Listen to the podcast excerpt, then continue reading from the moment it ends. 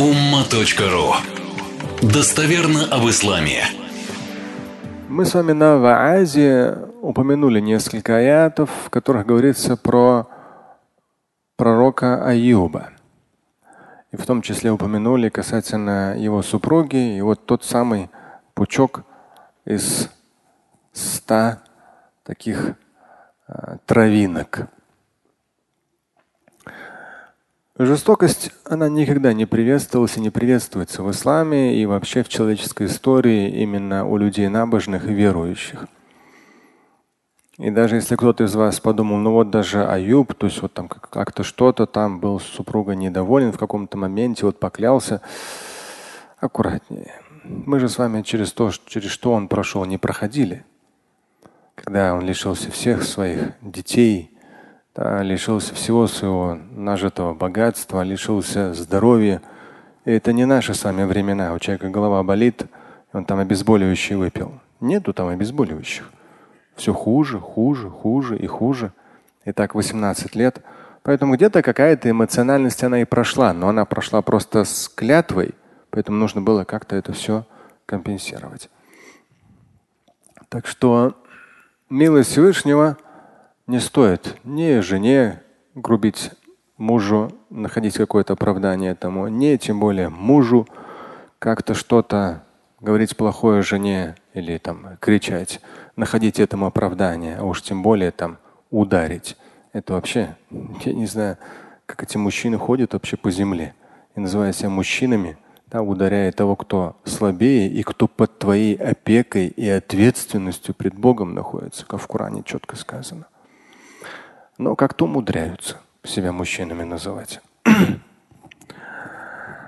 Поэтому пророк Аюб прошел через очень тяжелые лишения и очень достойно, терпеливо, ни, ни на момент, ни на секунду не теряя надежды, веры во всемогущество Творца, и то же самое проговаривая ты милостивый всех милостивых. То есть даже эти слова, они наполнены верой и уверенностью. При том, что он лишился всего, и от здоровья уже ничего не осталось.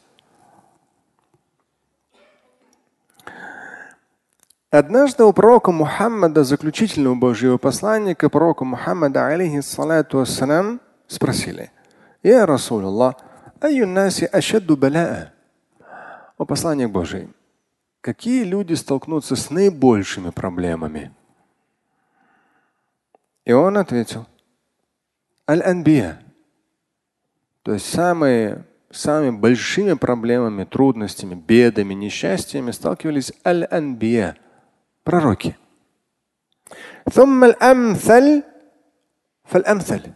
А потом уже лучшие и лучшие. То есть в зависимости от уровня лучшие и лучшие. У них порой люди, когда начинают религиозную практику, думают, что все вот так сейчас легко будет происходить. Часто из-за своей неграмотности, часто из-за своей просто предыдущие грехи дают какие-то результаты. Там самое разное, но в любом случае логика неверна. Вера, религиозность облагораживает, осчастливит человека, украшает человека, но не говорит о том, что теперь проблем не будет. Нет. Просто отношение у верующего человека к этим проблемам должно быть соответствующее, как Божьей милости и благословению. Поэтому пророки, а потом аль-амсаль фаль-амсаль, лучшие и лучшие. У них самые сложные ситуации в жизни бывали. Бывают, если амсаль брать, лучших, набожных. И далее посланник Божий поясняет, в зависимости от степени своей набожности человек проходит через испытание. Если в нем набожность, его религиозность, набожность очень твердо, сульб, крепко, то в этом случае трудности и сложности на его, на его пути появятся тоже очень серьезные. وإن كان في دينه رقة ابتلى على حسب دينه. А если же человек в своей набожности, религиозности такой слабенький, хиленький, ну, рекка, ну, слабенький, то в этом случае проблемы будут тоже слабенькими. فما يبرح البلاء بالعبد حتى يتركه يمشي على الأرض ما عليه خطيئة. Концовка вообще. Человека не перестанут постигать трудности и неприятности до тех пор, когда он, идя по земле, уже не будет иметь ни одного греха. Так что нужно уметь к этому правильно, красиво относиться. И в итоге мы, наоборот, только воодушевляемся, становимся умнее, опытнее, счастливее, в чем-то богаче.